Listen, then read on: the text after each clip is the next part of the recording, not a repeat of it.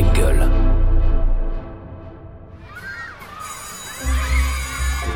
Quand j'étais petite, je voulais être. euh, Ah, quand j'étais petit, je Ah, moi, voulais quand être, j'étais euh, petite, je voulais petite, faire. euh, alors, voulais moi, quand j'étais petite, Ah bah petit, moi je voulais être. J'ai toujours eu envie. Alors, petit, de- je voulais être. C'est l'histoire d'un mec, ou plutôt deux. Son côté double, sûrement, de vie, de prénom, de maison, bref. Plus besoin de présenter le personnage public, à la fois humoriste, producteur, directeur de théâtre et bien évidemment comédien. Non, vraiment plus besoin de présenter celui qui fut déjà l'affiche à une quarantaine d'années d'une quarantaine de films, dont le fameux biopic consacré à Coluche. Mais qui, oui, qui connaît les premiers pas amusés et amusants de cet aîné d'Anières? Oui, qui connaît la trajectoire à angle droit de cet ex-trader devenu acteur pour, dit-il, ne plus perdre sa vie à la gagner. Eh bien vous, j'espère, après avoir écouté cet entretien avec François-Xavier de Maison. Bonjour, François-Xavier ou, ou FX. Ah, j'aime bien FX. Bonjour. Et merci d'avoir accepté d'être un nouvel enfant d'Allons Enfants. Je suis ravi. Très honoré. On va commencer tout simplement par le commencement. Tu es donc né le 22 septembre 1973 à Agnières-sur-Seine. Oui. C'était un samedi. Ah oui, c'est vrai. Que peux-tu nous dire de plus sur le Écoute, jour? Très peu de souvenirs. Très très peu de souvenirs. Et, c'est pas plus mal, parce que je pense que si je gardais des souvenirs, il serait un peu traumatique de, de, de ce jour de ma naissance. 22 septembre, et donc le 22 à Agnières. Donc j'ai souvent entendu cette blague qui rappelait un sketch euh, d'un humoriste qui adorait mes grands-parents, Fernand Reynaud. Voilà. Et voilà. Qu'est-ce que je peux vous dire de plus, si ce n'est que que oui, 22 dans une petite clinique de la banlieue parisienne à Agnières où j'ai vécu ensuite pendant 20 ans. Eh bien, figure-toi que ce 22 septembre, une personne s'en souvient très bien. Écoutez, je l'ai eu dans mes bras et il y avait quelques heures, alors. Je l'ai eu tout de suite, puisque j'ai assisté à sa naissance. Et c'était mon premier petit-fils. Et comme je voulais, à la naissance, quand j'étais mariée, je voulais déjà un petit garçon que j'ai jamais eu. Et alors, premier petit-fils, pour moi, ça a été la grande joie. Mais il pleurait beaucoup. Mais je l'avais dans mes bras, il disait rien. Voilà. Ah bah là non plus, je dis rien. C'est ma grand-mère. Elle a 100 ans. Vous vous rendez compte? C'est merveilleux ce témoignage. C'est incroyable. C'est la première fois que je l'entends à la radio ou dans un podcast, dans une émission. Ah, qu'est-ce que c'est bouleversant. Je suis scotché. Bah dites-moi, ça commence bien. Ah la vache. Ma grand-mère, oui, elle est merveilleuse. C'est un ange. Elle a des merveilleux yeux bleus. C'est une très très belle personne qui a toujours fait passer, euh, voilà, les autres avant elle. Elle, si vous voulez, j'ai voilà, j'ai grandi avec elle en ayant euh, cette valeur que le- on prend plus, on est plus heureux à faire le bien des autres que que le sien. On est plus heureux à s'occuper, voilà, des autres que de s'occuper de son nombril. C'est vraiment, voilà, si je dois retenir une chose de ma grand-mère, c'est ça. Alors, on en reparlera évidemment un peu plus tard. Ton identité complète, c'est François-Xavier Toussaint de Maison. Oui, merci de balancer le dossier.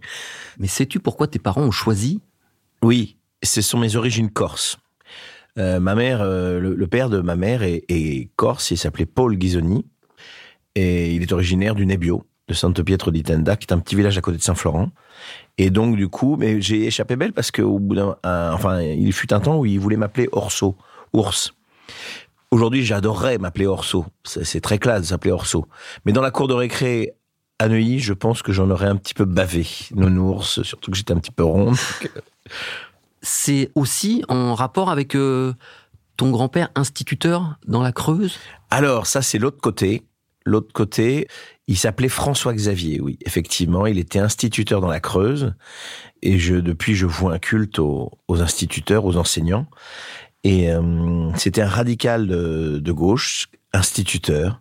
C'était des, des vrais notables, les instituteurs à l'époque. Ils étaient vraiment extrêmement respectés par la société. Et c'était euh, un personnage, vraiment un personnage qui avait une, une élégance naturelle aussi. Et, et c'est ce qui m'a poussé, je crois, quelques, enfin, des années plus tard, à produire un documentaire qui s'appelait Mon maître d'école, où on rendait hommage à un instituteur, Monsieur Burel, que je salue, qui est un homme extraordinaire, qui avait une classe unique et qui, euh, pendant 40 ans comme ça, a fait cette carrière. Et la scène finale du film, sur la musique de Yodelis, qui nous avait fait la, bande originale du film. Il y a toutes les générations d'élèves qui l'attendent sous l'arbre où ils allaient en excursion tous les jours. Donc c'était euh, c'était bouleversant. Le film est bouleversant. Mon maître d'école, je pense que ça vient de là. Alors on va maintenant replanter un peu le décor, d'accord Oui, allons-y. Allez, tu es né le 23 septembre, donc 22, 22 septembre. voilà. Mais le Voilà. 20 23, je, je suis né. Pour voir si Donc tu c'est juste, j'étais né le, le 23 septembre, j'étais né. Voilà, bien vu. 1973, soit trois semaines avant le premier choc pétrolier, mais moins de deux semaines après le coup d'état militaire du général Pinochet au Chili. Cette année-là, le complexe immobilier du World Trade Center est inauguré à New York, culminant à 415 mètres de haut. Les deux tours jumelles sont alors les plus hautes du monde. Cette année-là, nous quitte malheureusement Pablo Picasso, Jean-Pierre Melville et Fernand Reynaud, pour ne citer qu'eux. Côté sport, le fantasque roumain Ili Nastase remporte le tournoi de Roland Garros contre le yougoslave Nikola Pilic sur un score sans appel 6-3, 6-3, 6-0. Côté BD, pour son 20e album, Astérix débarque en Corse. Enfin, cette année-là, les aventures de Rabbi Jacob font un carton au cinéma, totalisant plus de 7 millions d'entrées, tandis que La Cage aux Folles déboule au théâtre du Palais Royal avec les non moins fous mais géniaux Jean Poiret et Michel Serrault. Selon toi, un de ces événements aurait-il plus particulièrement marqué tes parents? Euh, je pense euh, un peu tous. Je pense qu'effectivement, euh, oui, 73, c'est la, c'est la fin de- des, des 30 glorieuses et le début des 50 douloureuses, en fait. Hein. C'est un peu ça. Économiquement, c'est, c'est là que ça se complique. Et puis, euh, oui, effectivement, ben, Louis de Funès, euh, que ma grand-mère connaissait, fi- figure-toi. Je sais. Ah, C'est vrai? Ah, C'est dingue, vous savez tout. Ma grand-mère qui connaissait Louis de Funès, qui, qui, ils étaient originaires de cette même banlieue, Agnières, Bécon-les-Bruyères, Courbevoie, et, et ils se fréquentaient euh, enfants. C'est assez rigolo. Voilà, c'est un ami de, de ses frères, ils faisaient de la musique en- ensemble. Et voilà, c'est, on peut dire plein de choses euh, sur cette année 73. euh, effectivement, euh, il y a des souvenirs. euh, ça, ça marque forcément. Ce que je sais, c'est qu'au niveau du vin, c'est pas une bonne année. C'est pas terrible 73. C'est pas, c'est pas un bon millésime. Le vin, c'est comme les hommes. hein. Il y en a qui vieillissent bien, d'autres qui vieillissent mal. Ne regoutez pas un 73 aujourd'hui. Je crois que c'est du vinaigre. Euh, on va en profiter pour parler un peu de tes parents. Ton père, euh, Jack, de Oui. maison, J.A.C.K. C'est quand même assez dingue quand même de s'appeler Jack. originaire de Montluçon, Oui. dans l'Allier, Dans l'Allier. avocat spécialisé dans le droit des affaires. Oui. Quel genre d'homme est-il et qu'as-tu hérité de lui? Ben écoute, euh, pour l'instant, je pas grand-chose en termes d'immobilier, puisque Oh, quelle horreur. Non, mais euh, je dirais que c'est un un personnage extrêmement charismatique, qui ne se prend absolument pas au sérieux, qui a beaucoup d'humour, qui aime les bonnes choses. Je crois qu'il m'a transmis le goût du beau et du bon. Voilà. Je crois qu'il aime le bon, il aime la convivialité, le vin. Je crois que ça vient de lui.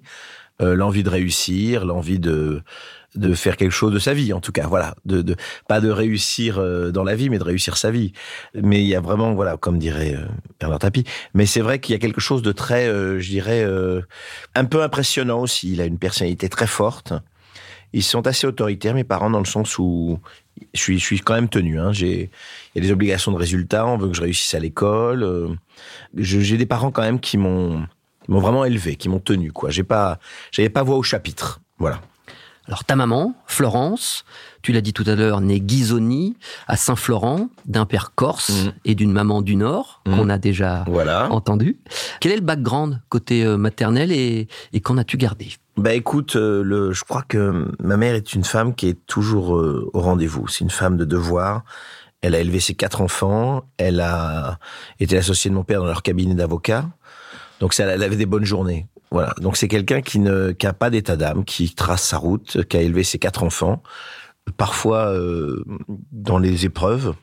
Donc elle, euh, elle a toujours été là pour moi. hein. Donc euh, franchement, c'est c'est quelqu'un qui avec euh, en qui j'ai toute confiance. Voilà. Tu l'as dit, il y a tes frères et sœurs. Ouais. L'aîné donc d'une fratrie de, de quatre, Mhm. à savoir Laetitia, née en 76, Céline en 79, Mhm. et puis Thibaut, le petit dernier, en, en 86. Oui. Est-ce que tu l'as joué justement, ce rôle d'aîné euh, avec ce côté responsable ou, ou pas Oui, je crois. Mes sœurs, mes sœurs au moment de l'adolescence, j'étais très protecteur, peut-être un peu trop corse, tu sais. Dès qu'il y avait des prétendants. Alors, qu'est-ce que tu veux? Et tes intentions, elles sont respectables ou pas? Et donc, du coup, il y avait vraiment des. Ouais, j'étais très protecteur, trop peut-être. En fait, je trouvais complètement inconcevable qu'un mec veuille embrasser ma sœur, quoi. Je trouvais ça to- totalement déplacé. Donc, je pense que j'en ai traumatisé. Un jour, j'en ai foutu un dehors, je me souviens, le pauvre. Alors qu'il était très gentil, il était juste amoureux de ma sœur. Non, non, mais c'est vrai que après avec mon frère, bon, on a 13 ans de différence. Aujourd'hui, on a un rapport très proche. Je suis aussi son parrain, donc il y a vraiment un rapport merveilleux avec euh, avec mes frères et sœurs. Je les adore. Il y a des, des personnalités très variées et qui font des choses très très différentes. Et euh, avec mon frère, j'étais très protecteur. Enfin, quand il on me l'a mis dans les bras, j'avais j'avais 13 ans qui est, qui est pratiquement l'âge de ma fille aujourd'hui. Et après, c'est vrai que il y a eu une période où il m'en voulait, il était en colère, il a besoin de se, se défouler pour moi, pour s'affirmer donc euh, sur moi. Donc il y avait un petit côté où il était toujours en train de, de, de m'engueuler. Et puis après, on est redevenus très très copains, très très très amis. Aujourd'hui, je le considère comme mon meilleur ami, hein, vraiment. Alors comment, justement, ton rôle d'aîné euh, a été perçu par tes frères et sœurs?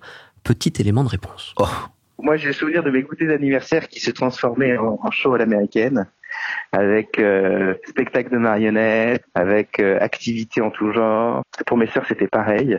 Il y avait vraiment ce sens du spectacle, mais aussi ce sens de... euh, il savait recevoir quelque part, même si c'était pas chez lui. Il voulait que les gens soient bien, il voulait que les gens rigolent, il voulait que les gens soient heureux. C'est mon frère Thibaut, dont je viens de vous parler, qui est, un garçon absolument merveilleux, très intelligent. C'est moi en mieux. J'ai tendance à dire que j'étais un brouillon de ce garçon. Il est formidable. C'est un- vraiment un mec formidable. Donc je, ben, je suis heureux qu'il garde ce souvenir. C'est vrai que je faisais des shows, des, je leur faisais un festival en fait. C'était Coachella, Coachella à Agnières. Ce fameux goût pour la comédie a, semble-t-il, commencé très tôt.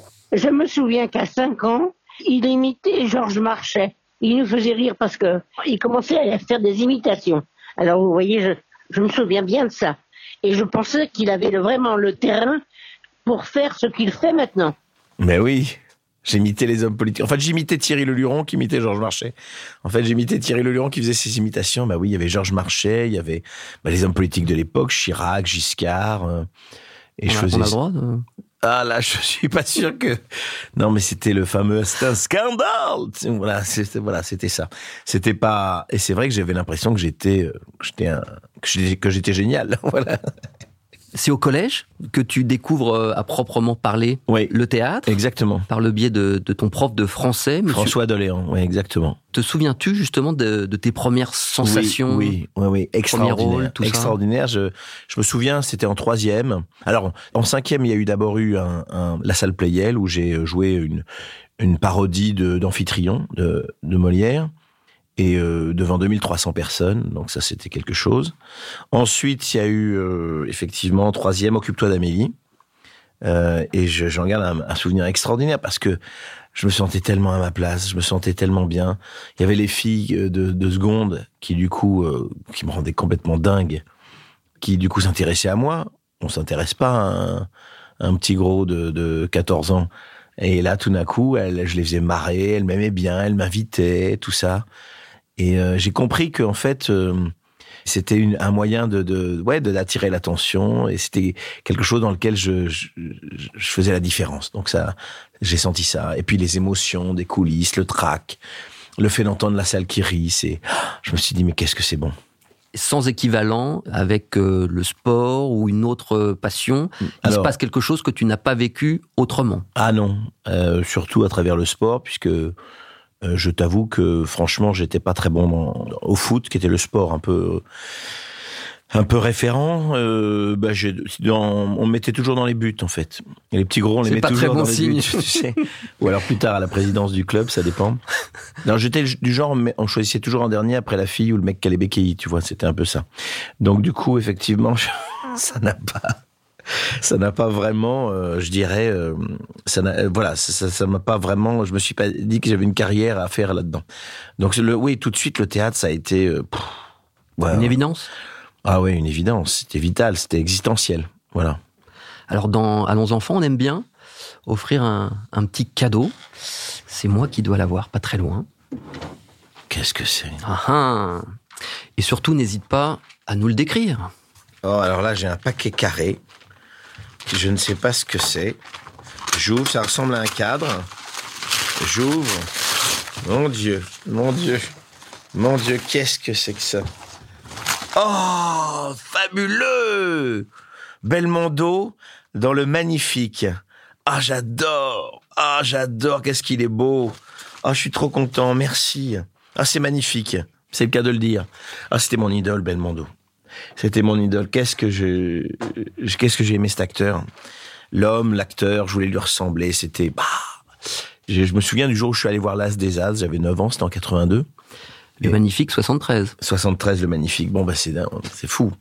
Et j'ai eu la chance de le, de le fréquenter, de le connaître. Il y a, comment vous dire, il y a pratiquement un an, je déjeunais chez lui euh, sur les quais de Seine. Un moment extraordinaire. Et on buvait du Mirmanda, qui est mon vin, du Roussillon. Et on se marrait. Et c'était, quelle chance, quel privilège de l'avoir approché.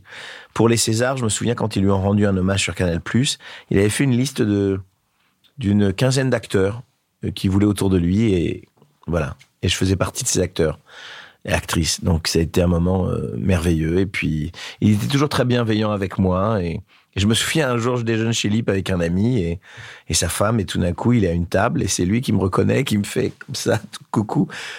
Je me dis, oh merde, alors quand même, c'est le monde à l'envers. Le magnifique, c'est aussi l'histoire euh, d'un jeune homme qui s'invente un, un personnage euh, séduisant, un poil grotesque. C'est le magnifique ou est-ce que c'est l'animal? Celui-là, on ne sait pas. C'est l'animal? C'est le magnifique. Eh ben oui, ben c'est oui, c'est ça, c'est c'est un personnage qui vit dans ses rêves. Voilà, qui a une vie où il est en gros pull, euh, béret en train d'écrire toute la journée et puis il s'invente une vie de séducteur, une vie de d'espion, voilà. Tout à l'heure, tu parlais du, du théâtre, de cette évidence, ce rapport euh, même euh, justement Mm. aux autres, le regard que ça peut apporter sur soi. Est-ce que justement, toi aussi, le théâtre, à ce moment-là, pendant ton adolescence, n'a pas aussi ce, ce rôle qui te met en bien confiance? sûr, bien sûr, bien sûr, je suis complexé, je, je suis complexé, euh, je, enfin, j'ai, j'ai une longue mèche qui se bagarre avec mes boutons. À un moment donné, j'ai tenté la coiffure en brosse parce que, mais mon Dieu, quelle horreur. Euh, voilà, j'ai l'air de rien. Je, donc, euh, et puis je rêve beaucoup, et puis je travaille. euh, Je, je- l'école du matin jusqu'au soir. Et il reste peu de temps quand même pour l'imaginaire. Donc, c'est vrai que parfois je m'évade pendant les cours, je pars loin. Et c'est sûr qu'il y a, il y a un monde rêvé qui, qui va pas me quitter. Et puis, voilà, l'accomplissement, je dirais qu'un jour, c'est de vivre ce monde rêvé. Voilà, ça c'est extraordinaire. Allez, on va revenir un peu sur ce parcours, justement. Élève à Sainte-Croix, tu Oui. obtiens un bac B avant de faire une prépa littéraire au lycée Pasteur, toujours. Non, jamais j'ai fait de prépa littéraire Ah au bah lycée voilà, Pasteur. Correction. Voilà. Tu t'inscris finalement à l'université, Nan- Nanterre, université de Nanterre. où tu décrocheras... Nanterre, vous connaissez un petit peu ou pas? Bah oui. On arrive au RER, vous avez la fac, ce qu'on appelait la NPE, la préfecture, l'hôpital et le cimetière. Voilà, c'est ce qu'on appelle un joli parcours de vie. Parce qu'on arrive euh, comme ça en voilà et j'ai enfin j'y ai passé six ans six six années très très sympa d'ailleurs Je- j'allais pas souvent en cours Ah, Justement, en parallèle, Mm. inscription et tu suis les cours libres au, au cours La Florent. classe libre du cours Florent. J'ai passé le concours de la classe libre. Et c'est François Florent qui me fait rentrer en classe libre. François Florent qui vient de nous quitter d'ailleurs. Et j'ai des super profs. euh, voilà. Et je, euh, je, me, je me plais bien là-bas. Et pourtant, Mm. tu arrives euh, à Sciences Po, et Mm. là, en deuxième année, tu décides d'abandonner le théâtre. Ouais. Ouais, ouais. À un moment donné, j'ai eu peur. Et puis, bon, ma vie privée aussi m'avait fait rencontrer une, une femme que j'ai épousée en 99. Et il fallait que je fasse bouillir la marmite, comme on dit. Enfin, il fallait qu'on la fasse bouillir tous les deux. Mais en tout cas, voilà, il, il fallait qu'on se, qu'on se trouve un boulot vite. Et à l'époque, les cabinets d'audit venaient recruter euh, à Sciences Po. Et donc, du coup, bah, j'ai, on m'a fait une proposition que j'ai pas refusée. Voilà.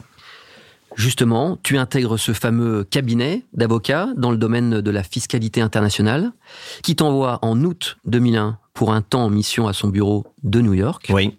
Mais voilà, patatras, le 11 septembre 2001, tu assistes malheureusement aux attentats du World Trade Center depuis ton, bureau à, Manhattan. Et là, c'est un, un tournant dans ta vie. Oui, oui, oui, ça a été une, un choc cathartique, euh, disons-le, qui m'a fait mesurer la fragilité de, de mon existence et de, de l'existence en général. Et effectivement, j'ai réalisé que j'aurais pu passer à côté de ce rêve.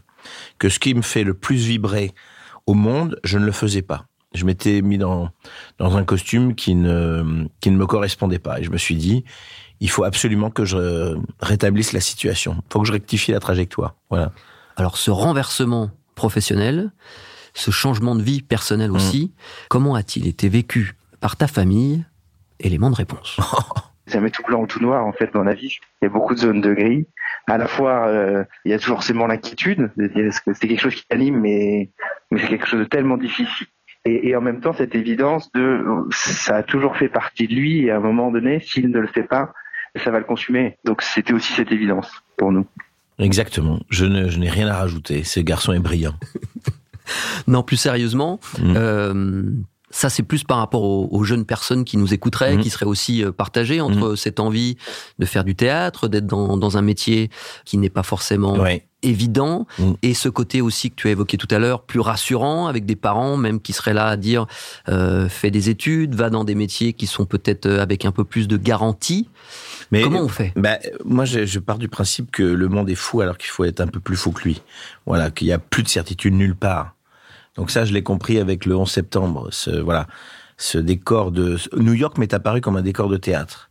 Ce que je voyais comme le capitalisme triomphant, euh, comme l'invincibilité américaine. Tout d'un coup, j'ai vu cette voilà, j'ai eu l'impression de voir un géant au pied d'argile et que tous ces buildings étaient tenus par des gueuses derrière, comme dans dans une comédie musicale. Donc c'était euh, c'était effrayant et à la fois très éclairant sur le fait que qu'il faut s'écouter, qu'il faut faire ce, ce dont on a envie dans la vie, parce que c'est ce qu'on fait de mieux.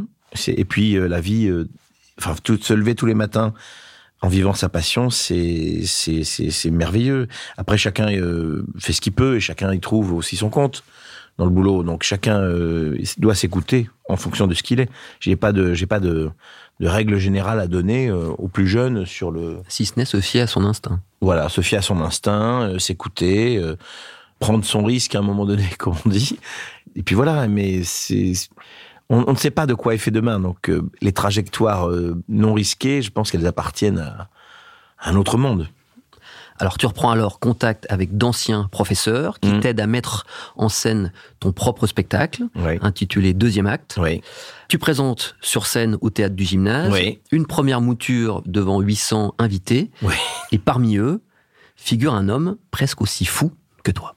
C'est une histoire folle, hein, on se rend pas compte, c'est vraiment une histoire folle. J'étais pas producteur, il n'était pas acteur, hein, il travaillait dans son bureau hein. Cette histoire est complètement folle. Vraiment, on a pris tout le risque. C'est pas une blague, je me suis ruiné pour produire son spectacle. À un moment, j'avais plus rien, mes économies étaient passées. Et on avait quand même démarré, ce qui est fou. Hein.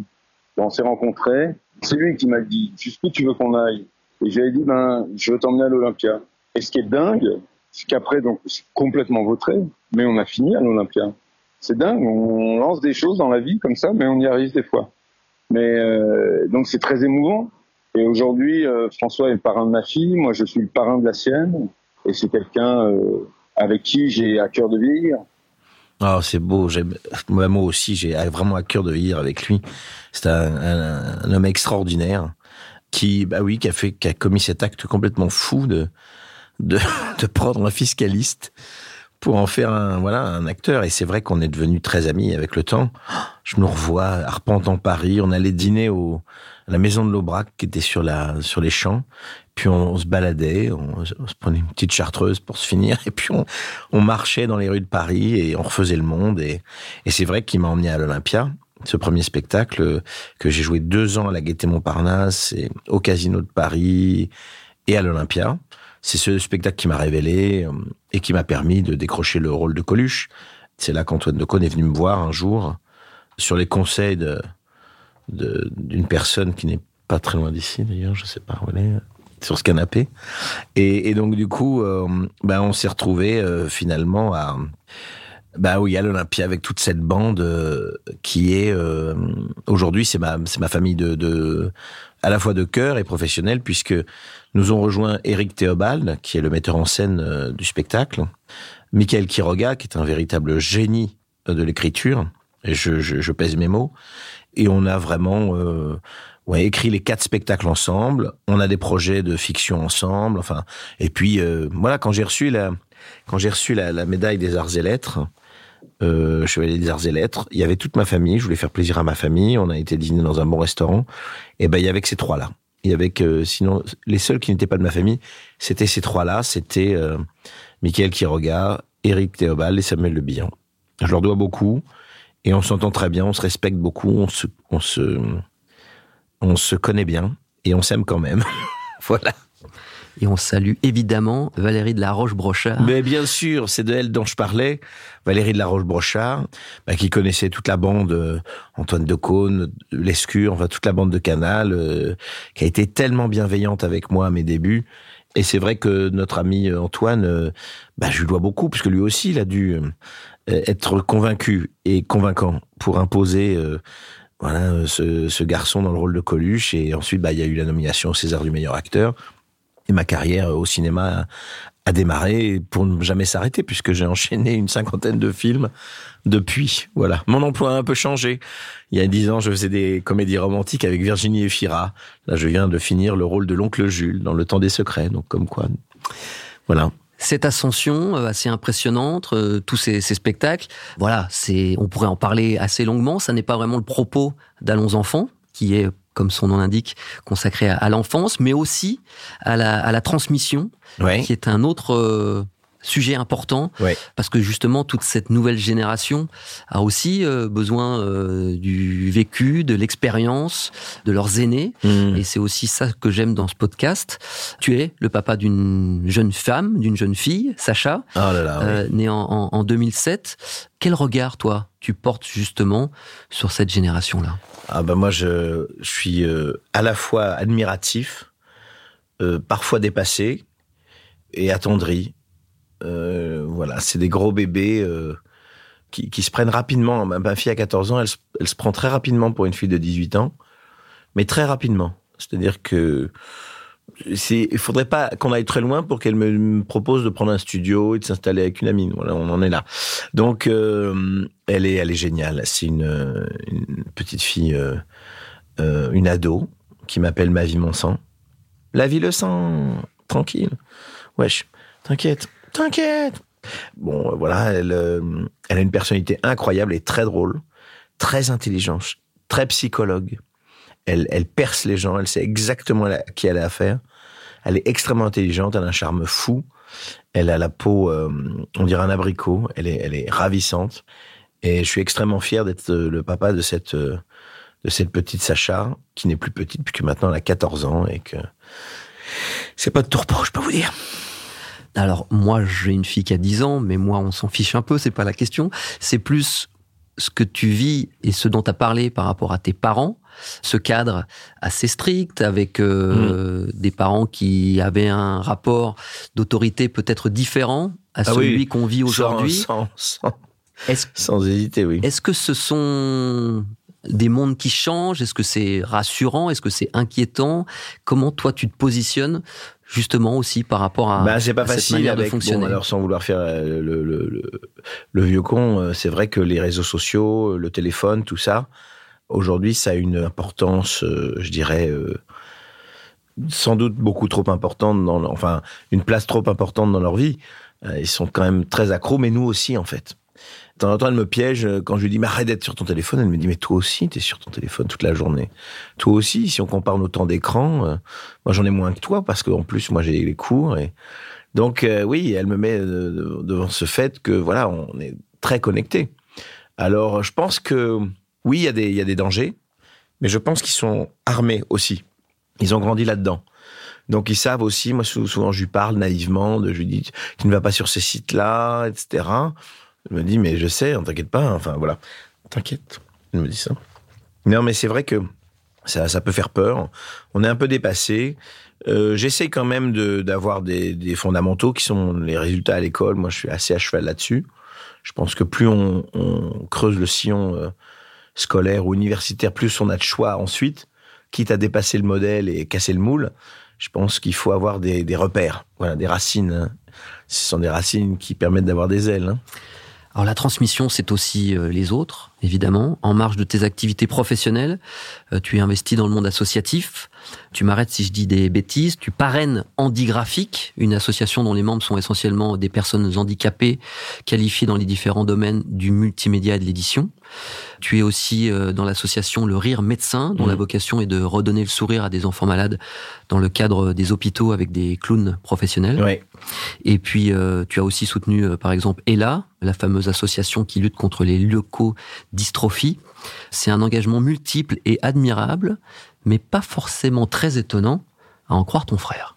Alors dans la transmission, c'est assez amusant parce que vous dites qu'il est parrain d'association, mais avant d'être parrain d'association, c'est mon parrain. En plus d'être mon frère, c'est mon parrain, et, c'est vrai que la famille pour lui c'est quelque chose d'important, la transmission c'est quelque chose d'important, les valeurs qu'il essaie de transmettre à sa fille, mais au-delà de ça, il sait qu'il y a une responsabilité et que cette logique de vouloir euh, donner parce que j'ai reçu, c'est quelque chose qui euh, est important pour lui. Et l'associatif, c'est quelque chose qui donne du sens, euh, qui permet aussi de donner de la joie, de rétablir certaines injustices. Et je pense que de pouvoir en être le porte-voix, c'est quelque chose qui lui importe beaucoup. Mais écoutez, vraiment définitivement, il est, très, très bien ce garçon. Euh, oui, je suis son parrain. Oui, je crois que ça fait partie des. Pour moi, c'est une évidence quoi. À partir du moment où on a reçu, il faut donner, et puis que il y a tellement d'associations qui, qui ont besoin qu'il faut voilà euh, moi, le Rire Médecin, je suis très fier d'être avec eux depuis une, euh, bientôt une, dizaine d'années, peut-être même plus, peut-être 15 ans. Effectivement, ils sont incroyables. C'est Caroline Simons qui a créé cette association il y a 20 ans. Si vous voulez, le, le, rire, ou même 30 ans, le rire médecin, c'est, il faut le voir pour, pour comprendre. Ce sont des grands professionnels, des grands clowns qui sont formés. C'est pas, pas un type qui va mettre un slip sur la tête et puis qui va, qui va débarquer avec une cuillère en bois dans une chambre et dire je vais vous faire rire et pendant que vous faites votre vaccin, euh, pas du tout. C'est euh, des, vraiment des gens qui vont dans les services effectivement euh, complexes, hein, des de d'enfants euh, qui sont hospitalisés sur des longues durées, qui vont les divertir, qui vont essayer de de leur euh, rendre une part d'enfance. Mais surtout, et ça il faut l'avoir vu, les enfants rient parce que ça leur change les idées, parce que voilà, c'est c'est un spectacle et puis dans leur chambre, c'est assez assez incroyable. Mais surtout, les enfants rient pour montrer à leurs parents qu'ils sont toujours des enfants. Et ça, c'est absolument bouleversant. Quand vous voyez que l'enfant rit pour montrer à ses parents que tout va bien, vous êtes, euh, vous êtes atomisé. Atomisé. Alors, tu es quelqu'un euh, d'assez touche à tout, euh, qui semble avoir euh, une boulimie de, vie, d'activité. On l'a évoqué, hein, humoriste, acteur, producteur, directeur de théâtre. Ça fait beaucoup, mais mais peut-être pas tant que ça. Directeur du théâtre de l'œuvre à Paris, oui. Voilà. J'ai cette chance. Avec de beaux bébés qui sont en train de, Exactement. de naître et d'être déjà sur les planches, si tu veux en... Oui, non, non, mais c'est, effectivement, je serai avec mon nouveau spectacle euh, à partir du 12 janvier dans mon théâtre. C'est la première fois que j'ai monté sur scène de, sur la scène du théâtre de l'œuvre. Euh, je l'ai vraiment, euh, j'ai laissé d'abord les autres et je me suis d'abord intéressé au talent des autres. Et puis là, au bout de six ans, ben, je me suis dit, mais pourquoi pas? Pourquoi pas finalement? C'est là que je serai le mieux. J'aime cet endroit, qui est un lieu absolument magique que, que je dirige avec Benoît Lavigne et Kim Poignant depuis plusieurs années. Et je crois qu'on voilà, on, on, a réussi notre pari de faire une programmation euh, de qualité euh, qui allie musique, euh, théâtre, one man show. On est très fiers. Alors où seras-tu à ce rythme-là dans dix ans? Ah. Petit élément de réponse aussi. Ah. Toujours dans ce métier, dans tout ce qu'il a développé, il est producteur, directeur de théâtre, il a un vin, il a monté un festival, il est acteur, va passer réalisateur, forcément. Il va tout essayer. Donc toujours dans ce métier, à faire plein de choses, parce qu'il est capable de faire plein de choses. Donc il exploite ses talents. Hein. C'est pas une boulimie, c'est parce qu'il il, tout ça, il sait le faire, il le fait très bien. C'est ça qui est assez épatant. Donc je dirais la même chose, mais en mieux. Bah écoutez, merci, cher Samuel. non, ça fait plaisir. Bah oui, effectivement, déjà avoir la même chose. Je crois que je suis déjà tellement heureux de la vie que j'ai aujourd'hui des gens qui m'entourent et le, voilà, tout ça me le prouve quand j'en les entends s'exprimer comme ça. Et il y a une petite piste quand même. Oui, oui, il y a une petite piste effectivement. Oui, je, je crois que j'aurais envie à un moment donné de raconter mes propres histoires. Mais bon, je les raconte à travers mes spectacles, je les raconte à travers un des projets que je produis au cinéma ou en série. Quand je produis Quadra ou voilà, c'est des histoires que qui me tiennent à cœur. Peut-être que ce sera moi qui me mettrai derrière la caméra un jour. Pour l'instant, je, quand je vois le carnet de balles de cette année déjà, je me dis, mon Dieu. Alors, entre le professionnel et le personnel, entre l'homme public et l'homme privé, comment te définir au final? Ton frère nous offre une bien belle proposition. Mmh. C'est quelqu'un de vivant. C'est-à-dire euh, la joie de vivre, euh, mais en même temps la peur de vivre, euh, toutes les certitudes et toutes les angoisses que peut générer euh, la vie, je pense. Donc c'est quelqu'un de vivant au sens propre du terme. Bah écoutez, ça me va bien. Euh, effectivement, je crois que oui, je célèbre le moment présent en me réjouissant du moment futur, mais en, ayant une certaine appréhension aussi. La peur de vivre, c'est joli, mais le goût de vivre aussi. Voilà.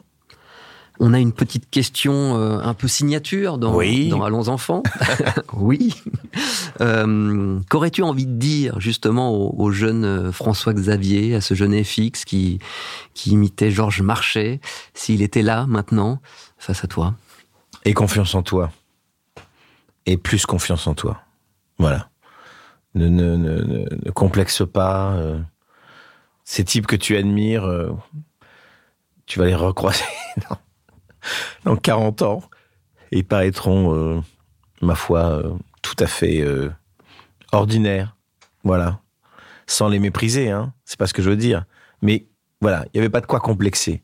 Il n'y avait pas de quoi croire imaginer que tout le monde était mieux que moi. voilà. J'étais très complexé et je crois que c'est si je devais lui parler, le coacher, je lui dirais mais mais tout va bien, détends-toi, respire, ça va bien se passer. Allez, on ne peut décemment pas se quitter euh, sans un dernier message de vie, sans un dernier message d'amour. Je voudrais qu'il continue parce qu'il est vraiment fait pour le spectacle et il faut qu'il ait les planches sous les pouilles, il n'y a pas de doute. Voilà, c'est ça que je veux lui dire. Puis je l'embrasse. Je l'embrasse de tout mon cœur. Vous m'avez vous m'avez tué avec euh, ma grand-mère. hein. On m'avait jamais fait ça. hein. Je dois avouer que vous avez des, des bons euh, des bons filons là parce que quand même euh, c'est chapeau.